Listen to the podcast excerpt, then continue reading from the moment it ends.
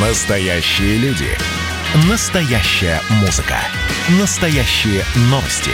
Радио «Комсомольская правда». Радио про настоящее. 97,2 FM.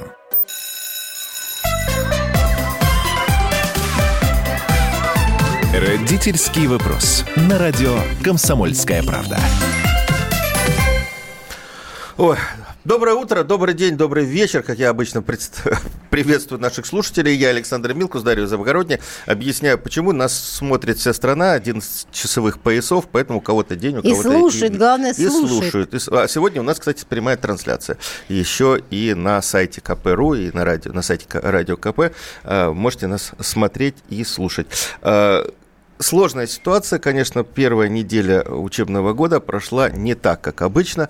Было много дополнительных требований, не все с этим справились. У меня ощущение, что некоего э, разброта и шатания были. А у нас сегодня гость, первый заместитель министра просвещения Российской Федерации Дмитрий Евгеньевич Глушко. Здравствуйте, Дмитрий Евгеньевич. Здравствуйте. Здравствуйте, доброе утро. Да. Добрый день, доброе утро, добрый вечер. Ну да, вам-то близко, вы же из Якутии, вы же знаете, там вас уже сколько, наверное, уже поздно, поздно си- сосед. Плюс шесть. Плюс 6, да. А, Дмитрий Евгеньевич, вот э, я знаю, что Министерство просвещения э, мониторит ситуацию в школах. Вот ваше, ваши ощ- ощущения какие? Потому что то, что мы, когда анонсировали нашу программу, просили наших коллег и родителей, и учителей э, написать, и отклики, в общем, очень тревожные. Далеко, далеко не все школы смогли как выполнить требования Роспотребнадзора, и, в общем, как-то все организовано не совсем по уму. Вот это у меня ощущ- ощущение. Но ситуация разная. Все-таки, мы, во-первых, мы действительно мониторим, мы мониторим в ежедневном формате, а, ведем учет, а, мониторим в том числе, какое количество детей, классов, школ а, уходит на дистанционное обучение в связи с тем, что в той или ином образовательном учреждении выявлены случаи а, а, распространения инфекции, и такие случаи действительно есть. Но на самом деле, вот именно такие случаи пока, слава богу, единичные. А, По а, информации, когда мы готовились к началу учебного года и работали по подготовленности образовательных учреждений, которые ежегодно проходят начало учебного года, а, показала соответствующими службами, что все школы готовы к началу учебного года. Были проведены определенные мероприятия, в том числе закуплены различные приборы, обеспечивающие термометрию вход- входного контроля, дезинфекцию воздуха и так далее. Но по факту все проблемы, которые сейчас мы видим, они связаны с организационными решениями э, того или иного э, образовательного учреждения. Потому что э, мы можем э, закупить массу различных дезинфицирующих веществ и приспособлений, но все зависит от человеческого фактора. Во-первых, конечно же, э, мы видим проблемы, связанные с регулированием входа детей в образовательные учреждения. И по каждому случаю, когда мы видим в средствах массовой информации, либо оно поступает нам на горячую линию, мы проводим с коллегами в регионах дополнительную проверку, почему так или иначе произошло. Это имеется в виду, И вот нам жалуются, что очереди детей скапливаются перед Совершенно входом. верно, да. Это вот ключевая проблема, самая массовая, которая возникает в вопросах. Почему дети стоят а, на входе? Ну, во-первых, да, не везде сумели правильно отрегулировать вход, используя не один вход в образовательное учреждение, а то, которое есть вообще в принципе в, это, в эти помещения. А во-вторых, конечно, есть и другая проблема, когда дети приходят раньше, чем им назначено время. Ведь э, формирование каскадных э, расписаний занятий, оно было сделано для того, чтобы как раз уменьшить количество одновременно входящих в здание. Но э, и детей э, достаточно сложно держать в такой дисциплине, чтобы они пришли ровно там в период там, 10 минут, когда им назначается для прихода. А еще я слышу от родителей, что им, видите ли, неудобно, когда урок начинается в 9-10, и ребенка нельзя привести ранее, чем 9 часов. Да, конечно, это, безусловно, становится неудобно, когда... Ну, неудобно, они работают, школы. у них тоже рабочий Да, день совершенно, начинается. совершенно верно, да. Но в то же время ведь э, мы с вами должны исходить в первую очередь из безопасности и сохраны здоровья детей. Поэтому все эти мероприятия, которые связаны с тем, чтобы разрядить одновременное нахождение детей а, вот как раз на входе, э, нужно их тоже соблюдать. соблюдать. Ведь э, предъявляя требования, претензии к школе, нужно еще и предъявлять претензии, наверное, к собственной дисциплине, в том числе родителей. Потому что э, если мы будем исходить только из того, что удобно конкретному человеку-родителю, то тогда вот все дети и будут стоять вот в такой вот очереди и будет вот это столпотворение. Но, повторюсь, ключевая проблема в том, что в школах не сумели пока еще в некоторых отладить как раз систему вхождения в образовательные учреждения вовнутрь и организовать правильную входную, входную термометрию.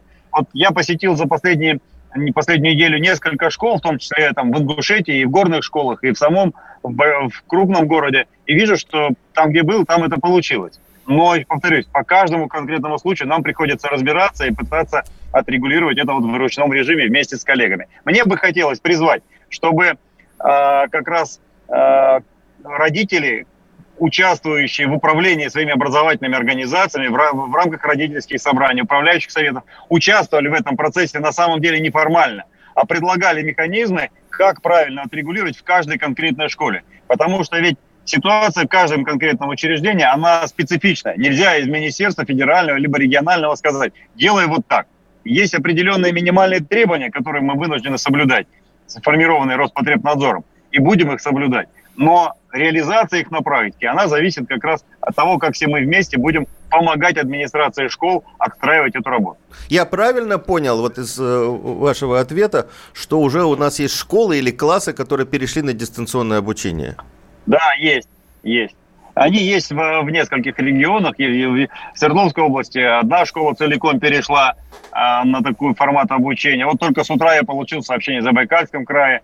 А, значит, э, школы перешли Э, на дистанционное обучение. Есть случаи, когда отдельные классы переходят э, на дистанционное обучение, э, и вот такая, скажем, дозированный перевод не всей школы, а отдельных классов или не всей системы в регионе, она позволяет как раз решить технические вопросы обеспечения образовательного процесса вот в удаленном формате. Это связано да, с безопасностью или с тем, что в этих школах уже выявлены больные? Выявлены конкретные, выявлены конкретные случаи, и когда Роспотребнадзор обнаружил. И, кстати, это обнаружение происходит ровно потому, что есть ситуация, а, у нас мы отстраиваем работу по контролю на входе в здание.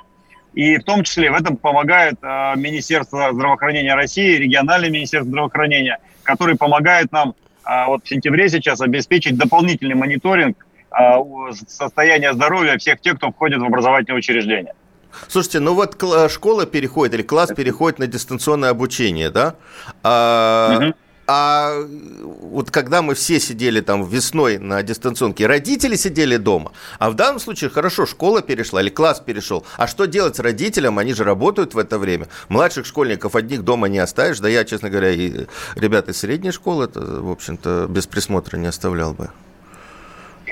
Ну, я это понимаю, точно так же, как родители. Но в случае, если в, школьном коллективе среди педагогов либо работников образовательного учреждения выявлены случаи инфекции, то самый правильный вариант э, – это э, приостановить очное посещение такого образовательного учреждения, провести дополнительные исследования состояния здоровья родителей и работников, а вернее работников образовательного учреждения и выдержать некоторое время.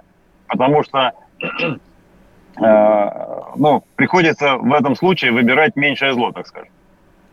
Но вот, насколько я знаю, в Москве э, решили так, что если есть приказ о переходе класса на дистанционное обучение, вот из-за того, что там один из детей или там педагог э, даже не заболел, а может быть просто является вирусоносителем, э, родители имеют право получить больничный на это время, один из родителей. И это, по-моему, вот правильный подход. Во всем классе, да? Во, в родителей всего класса, угу. да. Вот это, по-моему, вот, э, хороший выход такой. Ну, это правильный подход, но и кроме того, я отмечу, что во многих многих регионах, в том числе в Москве, я знаю, что а, родителям предоставляется право по их решению, даже если школа работает в штатном режиме, если они считают, что в этот период времени целесообразнее для здоровья ребенка э, находиться в дистанционном формате, проходить обучение, то может написать заявление, ребенок будет проходить это обучение в дистанционном формате. Вот, кстати, Дмитрий Евгеньевич, у нас по этому поводу было несколько писем или там сообщений, сейчас же не письма пишут, сообщения в социальных сетях да. КП, а, да. от учителей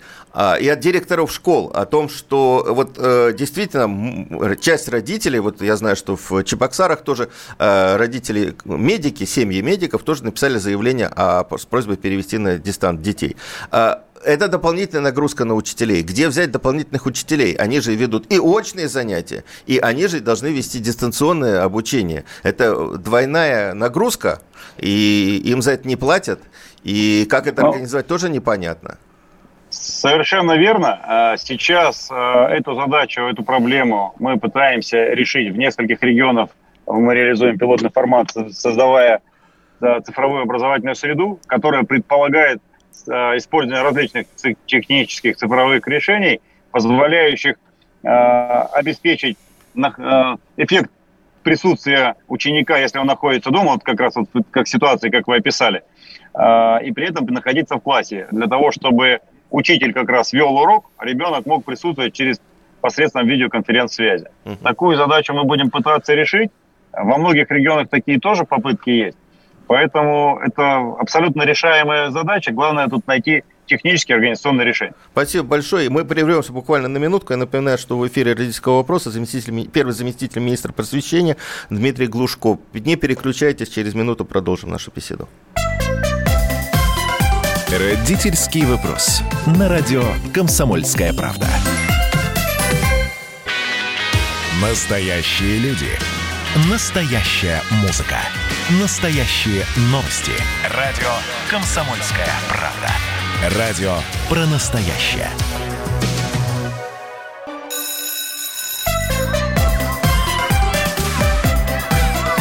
Родительский вопрос. На радио «Комсомольская правда».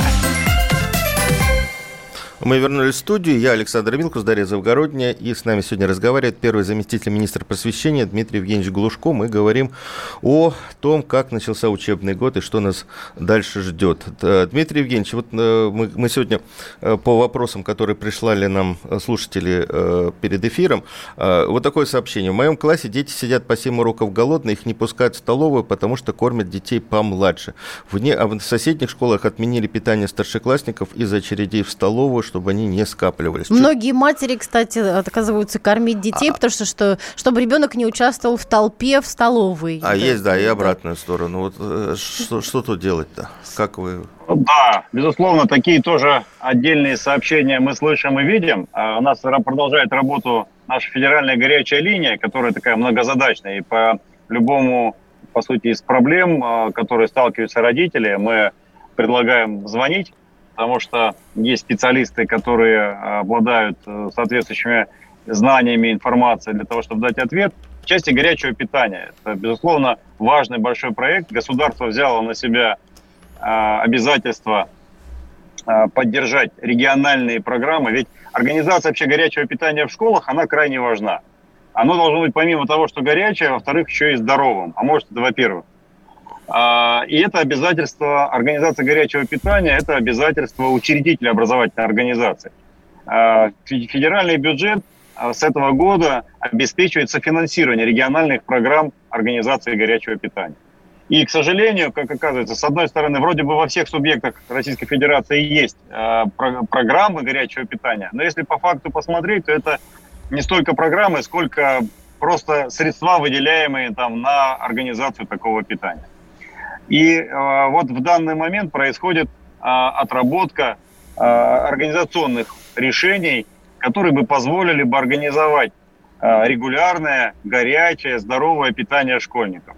Э, эта работа сейчас направлена на учащихся первых-четвертых классов. И для того, чтобы эту работу организовать, э, Роспотребнадзор совместно с нашим министерством э, весной текущего года провел проверку готовности соответствия образовательных организаций своей инфраструктурой э, на соответствие санитарно э, требованиям санитарным для организации такого питания. И мы видим, что большое количество школ э, не было готово. По итогу этой работы регионы, учредители образовательных организаций вложили свои средства в обновление материально-технической базы. Это и оборудование самих столовых, это и дополнительные посадочные места, которые должны быть на самом деле из расчета на, на количество детей, которые обучаются в данных школах. Но мы все с вами знаем, что жизнь, она более суровая, чем, скажем, нормативы. И мы видим, что наши классы, они, в принципе, переполнены. И вот сейчас, в том числе, э, попытка организовать горячее питание для учащихся начальных классов, не попытка, а работа по организации горячего питания учащихся начальных классов, она э, ее ведется с точки зрения упорядочения правильности действий на соответствие различным регламентирующим документам. И это совместно вот ситуации, когда мы пытаемся разрядить одновременно присутствие детей, скопление их детей в разных рекреациях в школе, оно ведет действительно к тому, что смещаются расписания, э, удлиняются перемены для организации горячего питания. Это все собой влечет э, перестройку в целом работы образовательной организации. И мы видим, что действительно в некоторых школах возникает ситуация, когда организовывая питание для учащихся начальных классов правильно, для учащихся более старших классов возникают сбои, сбои в организации этой работы. Поэтому э, это сложная очень работа. Мы ее ведем с образовательными организациями, специально с коллегами выезжаем э, по регионам, привлекаем э, общественников, в рамках, э, которые работают в рамках э, Общероссийского народного фронта, которые работают в различных э, родительских организациях. И нам крайне важно как раз мнение родителей, родительских организаций о том, как в конкретном каждом случае организовано это питание. Мы должны достаточно оперативно сейчас провести эту работу, чтобы в школах и учащиеся начальных классов получали бесплатное горячее питание, но также, чтобы были и созданы условия для организации питания учащихся и всех других классов. Это действительно сложная работа, мы видим эти проблемы. Повторюсь, что ждем и предложений, и замечаний в рамках нашей горячей линии. Мы будем исправлять. И тут добавить хочу важно, что ближайшие, э, наверное, одну-две недели Э, на портале э, госуслуг будет создана возможность для того, чтобы каждый из родителей мог в случае, если его, у его ребенка возникают проблемы с горячим питанием в школе, он мог подать соответствующую жалобу, и мы эту жалобу персонифицированно рассмотрим в отношении конкретного образовательного учреждения. Да, но я все-таки тоже хотел бы заметить, э, люди дорогие, вот ну нельзя, чтобы дети не ели до 7 уроков и так далее. Ну, думайте, нельзя. организовывайте, как-то говорите с вашими там директорами школ, учителями, но вот, э, вот это неправильный подход. А, еще такая вот история, тоже связанная, вот э, добавлять нервотрепку в образовательном процессе, процессе, это вот ВПР. Вроде бы уже договорились, что там с 12 сентября Всероссийские проверочные работы. проверочные контрольные, работы, да. да Но вот э, знаменитые. уже опять э, масло в огонь подлило Общероссийский профсоюз работников образования. Э, они тоже написали письмо с просьбой перенести всероссийские проверочные работы. Вы прислушаетесь к профсоюзу? И, и, и вообще, вот почему такая... Вот я, например, не очень понимаю. Ну, ну проводят контроль. Всегда в сентябре проводят контрольные работы. Ну, всегда было. Почему вот такая вот э, нервотрепка вот в этом году по этому поводу?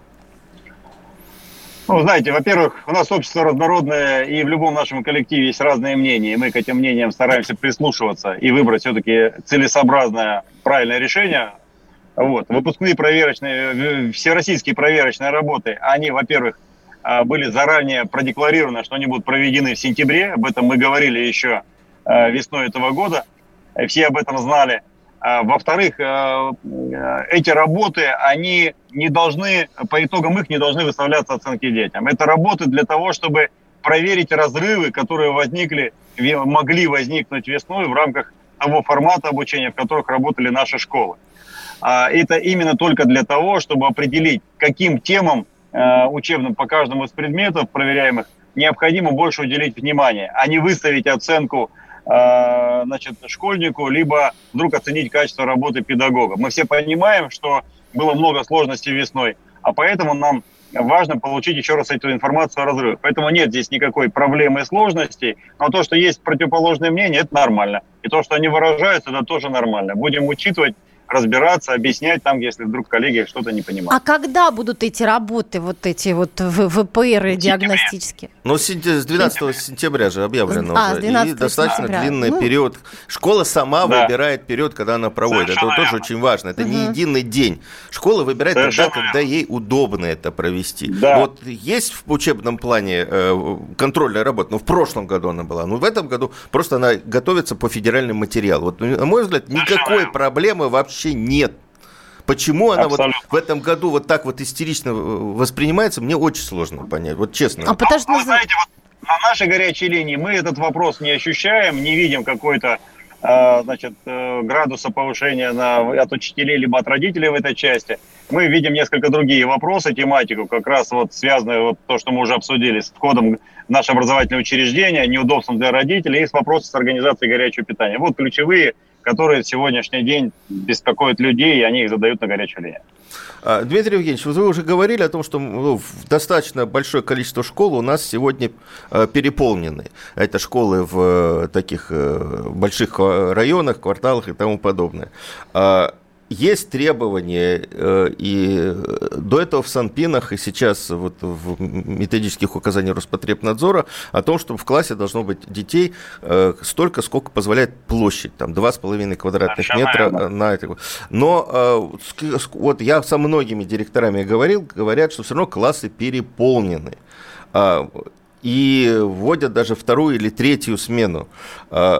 И директора говорят, мы готовимся к штрафам, потому что будут новые проверки опять.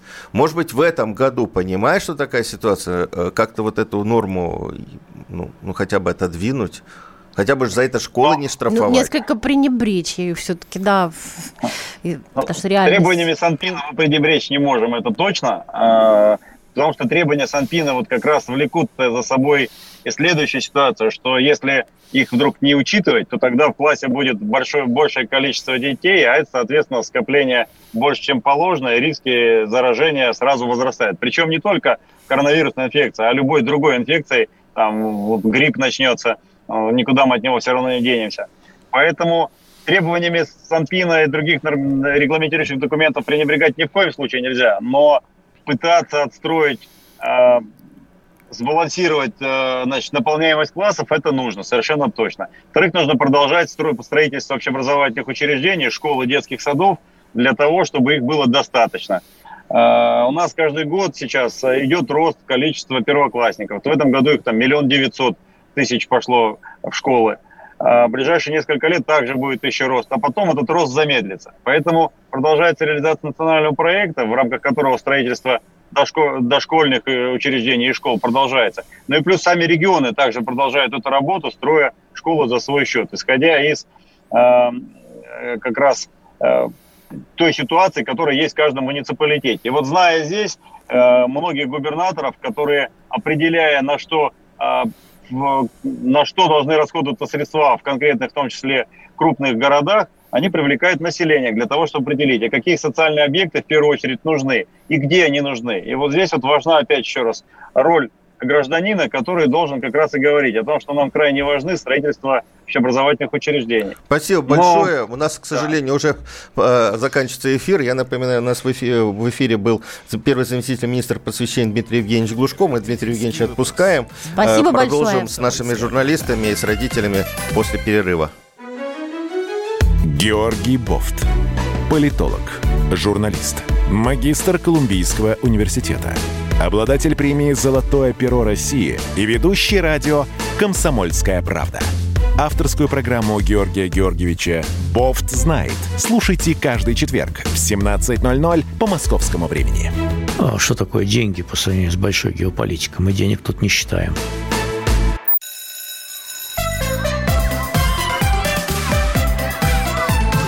Родительский вопрос. На радио «Комсомольская правда».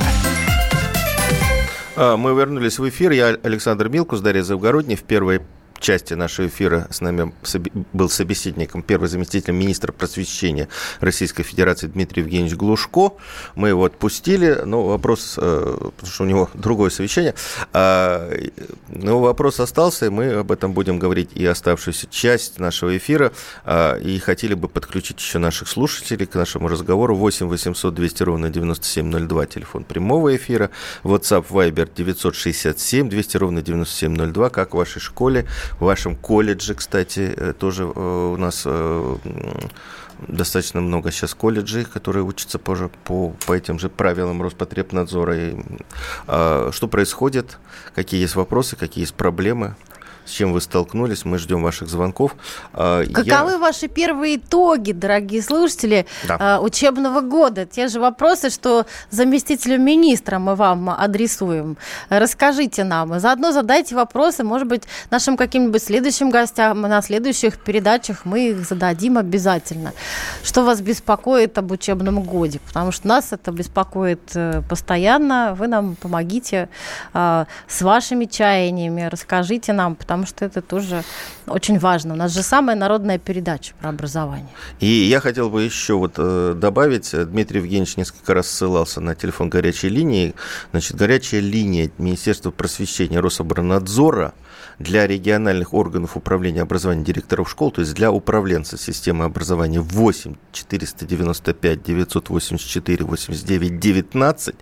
Учителя и родители могут звонить, жаловаться, вопросы задавать, консультации получать по телефону 8 800 200 ровно 91 0, 91 85, 8 800 200 ровно 91 85, звонок бесплатный. И э, по вопросам среднего профессионального образования телефон 8 977 978 29 69. Вы можете звонить вот на эти вот э, телефоны чиновникам, консультантам и, в общем, рассказывать о том, что у вас случилось. А вот в течение этого часа до конца, до 12 часов можете звонить нам. А, значит, какая ситуация еще? Продолжим разговор по поводу э, начала учебного года и ковидной инспекции. Очень важная, на мой взгляд, цифра. Проверили учителей Московской области, э, тесты они сдавали перед 1 сентября. 3% учителей выявлены э, вирусоносителями, либо они болеют э, в легкой форме и так далее. То есть эти люди в школы уже не допущены. То есть 3%, я думаю, что это можно экстраполировать и на всю страну. Далеко не во всех школах сейчас проводили это тестирование. Но, ну, наверное... Москва уже, кстати, меньше болеет. Может быть, в других регионах но и поболее. Я имею в виду, я знаю по Москве примерные цифры, они тоже примерно такие же, 3%. Mm. То есть нужно понимать, что уже педагогический коллектив потерял 3% Э, учителей, которые с 1 сентября не выйдут на работу, не вышли. То есть нагрузка на учителей, которые остались в школах, увеличивается. Нагрузка увеличивается, Через да. 15 дней, по крайней мере, э, вот я знаю, что Москва, если другие регионы хотят э, и собираются, это очень правильно, провести очередное тестирование. Я думаю, что будут еще потери. Поэтому, дорогие родители, дорогие управленцы, поберегите наших учителей. Да, тем более учителя, учителя приобретают еще дополнительную нагрузку, двойную нагрузку э, психологическую в виде соблюдения э, противовирусных этих всех эпидемиологических норм, и им тяжеловато. Я думаю, что у них будет даже снижаться иммунитет на фоне того, что придется больше того, работать и, и растяну, психовать. Rастянули расписание. Я знаю, что в среднем ну, где-то на полтора-два часа учитель сейчас в школе проводит больше времени, да. э, не, вот, э, чем было раньше. То есть ему меньше времени восстановиться, меньше, меньше времени э, значит, где-то дома чем, чем-то позаниматься. И жалко, что у нас нет вот такого института, как э, замещающие временные учителя, как в Америке. Пришел человек, вот поучил там детей взамен какого-то заболевшего педагога, и все сейчас... Мало того, я да. знаю, вот у меня э, жалобы были, мы не успели Дмитрию Евгеньевичу задать. А, есть школы, где запрещено пускать на порог совместителей. А, ну вот да, да. И это абсолютно неправильно. Давай поясним, кто такие совместители. Совместители – это люди, которые не работают на полную ставку в школе. Они могут работать в нескольких школах. Да? Но угу. действительно, они могут переносить заболевания из одной школы в другую. Но, а дети после школы, они не смешиваются на детских площадках, где-нибудь в подъездах и так далее. Да? Ну, они уже 1 сентября все переобнимались, перецеловались. Мы как-то забываем о том, а, что 1 сентября, вот нынешнее 1 сентября, настоящий праздник со слезами на глазах для наших детей, потому что они со соскучились друг по другу, соскучились по учителям, а, даже по математичке соскучился, допустим, человек, э, который никогда не испытывал теплых чувств к математике. В общем, и, то, то есть они демонстрируют небывалый Давайте энтузиазм. про учителей. А, да, слушайте, и мы просим и руководителей органов управления образования, и родителей, сделайте все возможное, чтобы учителя оставались в строю. А, может быть, действительно, приглашенные учителя, может быть, подключить, сейчас не работает работают системы дополнительного образования во многих регионах. Может быть, учителей дополнительного образования привлечь в школы. Нам нужно сейчас учителям подставить плечо. И это точно. обратите внимание, это очень важная задача. У нас сейчас на связи наш э, коллега Олег Галимов, корреспондент «Комсомольской правды» в Екатеринбурге. Э, Олег, добрый день. Добрый день.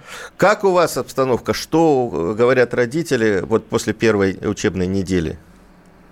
Но, если честно, не утихают разговоры о том, что вторая волна коронавируса э, приближается, и что действительно заново могут всех на дистанционное обучение перевести уже ближе к октябрю. И да, есть, конечно, опасения, несмотря на то, что предприняты меры, да, сейчас ученики находятся в пределах э, кабинетов своих, только перемещаются учителя. Но, однако, у нас э, за первую же неделю две школы уже за, сразу же закрыли. Точнее, одну, одна и вовсе не открывалась, потому что э, выдали предписание э, Роспотребнадзор. И еще одна школа, также в железнодорожном районе, была закрыта экстренно, потому что там коронавирус подтвердился у одной из, учитель, э, из учительниц, которая уже успела поконтактировать с учениками, и вот всех пришлось э, экстренно отправлять на домашнее обучение. Слушайте, вот а как у вас решается вопрос? Ну хорошо, детей отправили на домашнее обучение, а с кем они будут сидеть? Дети, э, родители-то не отправлены на домашнее обучение? Да, действительно. Ну, насколько мне известно, у нас э, предполагается как следующая схема что если нет возможности ну, у ребенка учиться из дома, то ему должны предоставить ноутбук там с веб-камерой встроенной, чтобы у него было, э, было все необходимое для э, работы, э, для учебы по Zoom. Вот. Но кто-то должен да, с ребенком сидеть дома, он же не может один оставаться. Я с вами соглашусь, коллега, да, действительно, наверное, если мы говорим о детях э, младшей школы, да, конечно, их оставлять. Но пока э, никаких дома. у вас э, информации, каких-то инструктивных писем, как вот быть как родителей-то э, с работы вернуть? Если честно, никогда об этом сам не задумывался, да, не было никаких каких-то указаний на этот счет, но их и не было и раньше, когда все школы абсолютно... Ну, раньше-то э, все сидели дома. Раньше-то... Ну, тоже верно. Ну и причем, и причем по поначалу, так сказать, срок э, э, все-таки э, э, изоляции, самоизоляции был непонятен. Но сейчас понятно, допустим, если в школе нашли э, одного зараженного, который успел поконтактировать, школу отправляют на две недели, я так понимаю, ведь не больше на самом деле? Как там вот это все? Ведь, ну, две недели, так сказать, чтобы все вылечились, у нас официально срок две недели сидения на карантине. Правда ведь? Это же не так долго, может быть, это можно пересидеть. И действительно, как сказал Дмитрий Евгеньевич, можно брать родителям больничный, потому что две недели... Не-не-не, это, это не обозримый... Дмитрий Евгеньевич сказал, это решение Москвы. Ну да, решение Москвы. Да. О, но в каждом регион решает по-своему. Спасибо большое. У нас на связи был Олег Галимов, корреспондент «Комсомольской правды» Екатеринбурге. А, мы слушаем и ждем ваших сообщений наших, от наших слушателей. А, значит, и продолжим, э, про, про, про, пока продолжим разговор. Значит, 8 800 200 ровно 9702. Да. Я вот, кстати, хочу услышать мои впечатления о том, что дети были счастливы начать учиться. Они правильные или, или нет? Вот поспорьте со мной, дорогие слушатели. Вот очень интересно. Да, ну пока вот э, можно вот о чем поговорить. Э, очень интересная ситуация в Москве. Вот я изучал, смотрел э, и, слушал отклики. Могу э, ее комментировать официально, как заместитель председателя общественного совета Департамента образования и науки Москвы. Значит, есть школы, которые четко действуют по э, приказу Департамента образования. Там все расписано, все расписано. Но самое интересное, да, что на многие школы, на часть школ, я бы даже сказал, родители жалуются, учителя нам пишут, да, а, они принимают какие-то абсолютно неадекватные решения, которые ни в каких документах не прописаны. Ну, например, школа закупает пластиковые щитки для учителей. Это такие маски такие. Ну, пласт, пластмассы такие вот маски. Никто нигде это не требует. А школа говорит, вот мы купим. Угу. И тратит на это деньги. Зачем? Да, но тем больше... Покупают ионизаторы воздуха. Ну хорошо, купили за счет властей, практически во всех регионах это должны были сделать, рециркуляторы воздуха. Они действительно очищают. Ионизаторы нет. Но хочется вот значит, проявить, побежать э, среди, впереди паровоза. Никто от вас этого не требует. Э, вот э, давайте как-то вменяемо говорить. Потом, смотрите, нам несколько сообщений было вот от коллег, дети которых учатся в столичном регионе, что если у ребенка 30 7,1. Скорую вызывает. Вызывает ему. скорую и так далее, и так далее. Оказывается, все гораздо проще. В документах написано с признаками респираторных заболеваний. Так, мы опять вынуждены прерваться. Александр Милкус, Дарья Завгородняя. Родительский вопрос. На радио «Комсомольская правда».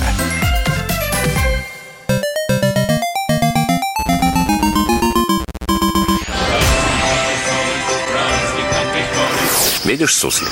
Нет. И я не вижу. А он есть. Нам есть что вспомнить. Рассказываем свои истории в программе «Дежавю». Я, Михаил Антонов, жду вас каждые выходные в 11 часов вечера по Москве. I'll be back.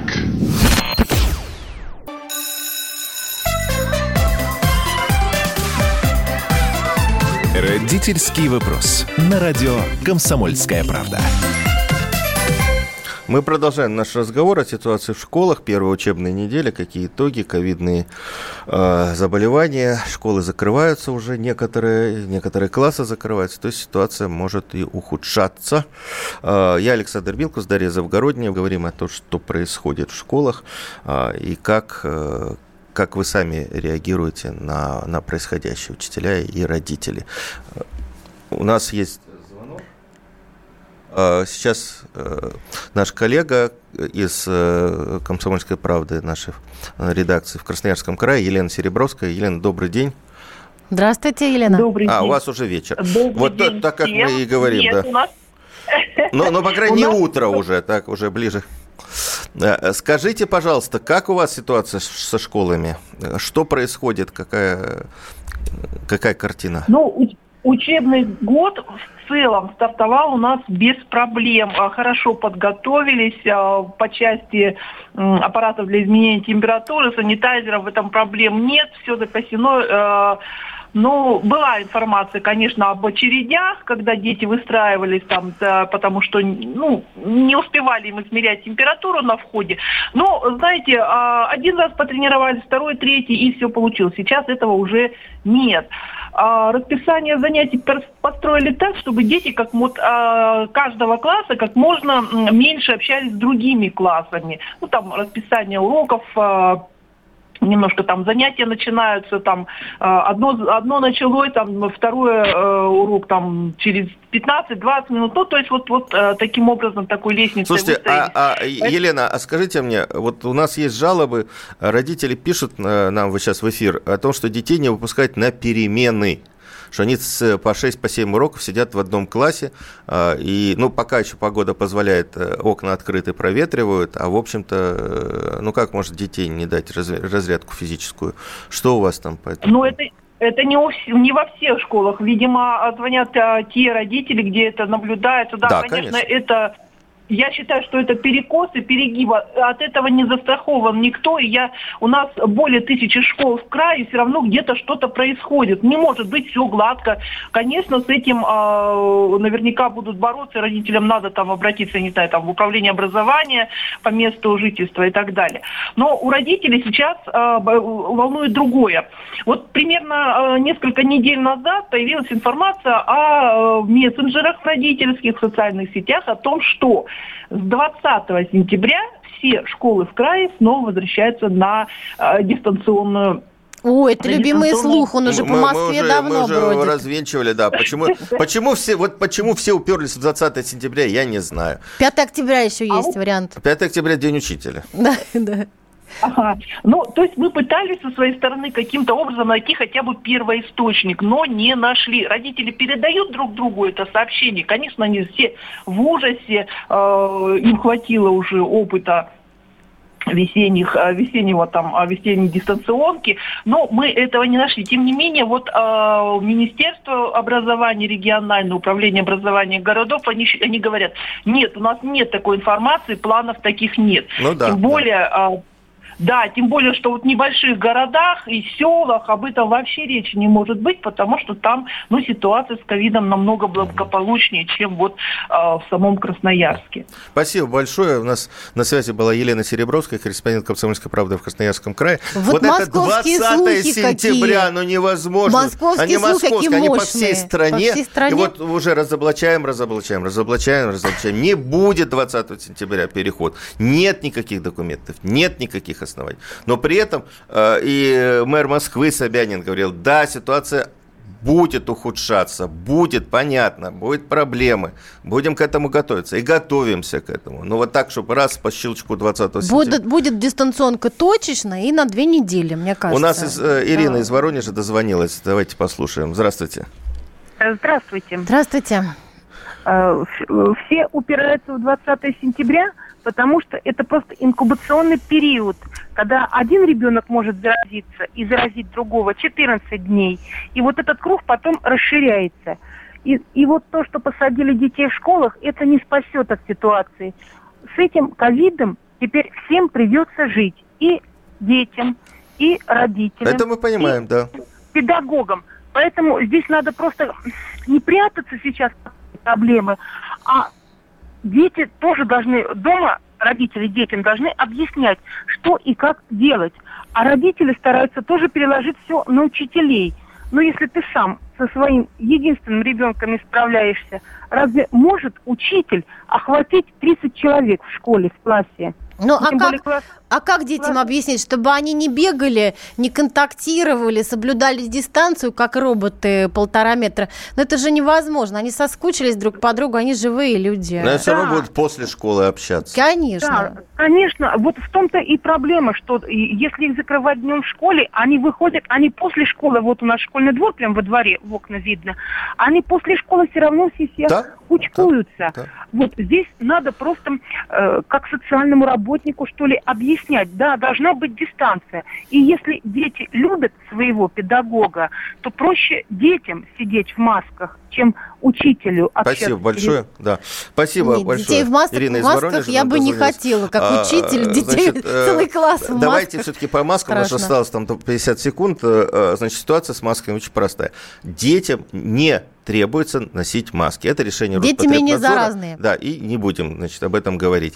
А, что говорится про учителей? Учителям рекомендовано носить маски во время там, перемены, во время перехода и так далее вот в документах написано так. Учитель может э, во время урока снять маску в тот момент, когда соблюдается социальная дистанция. То есть отмерьте полтора метра до первой, от первой парты до доски или там до... Да, ну и так полтора да. метра. Вот. И и вот, особенно... значит, вот такая вот ситуация. Я не думаю, что учитель в состоянии э, вот, э, Нет, значит, дело в том, что любой объект, любой и, объект, кстати... напяленный на учителя, он вызывает у детей кучу сразу реакций, пересудов, они отвлекаются от урока ты там, э, там не знаю, что-нибудь у тебя в облике не так, они сразу начинают комментировать. И, и еще Это прошу сложно. заметить, у нас уже были сейчас вот сообщения о том, что э, маска выдается учителю на целый день. Маской может пользоваться 2-3 часа, потом ее надо менять, потом от нее никакого смысла нет. Я Александр Милкус, Дарья Завгородняя. Мы говорили сегодня про э, ситуацию в школах с ковидом. Родительский вопрос. На радио «Комсомольская правда».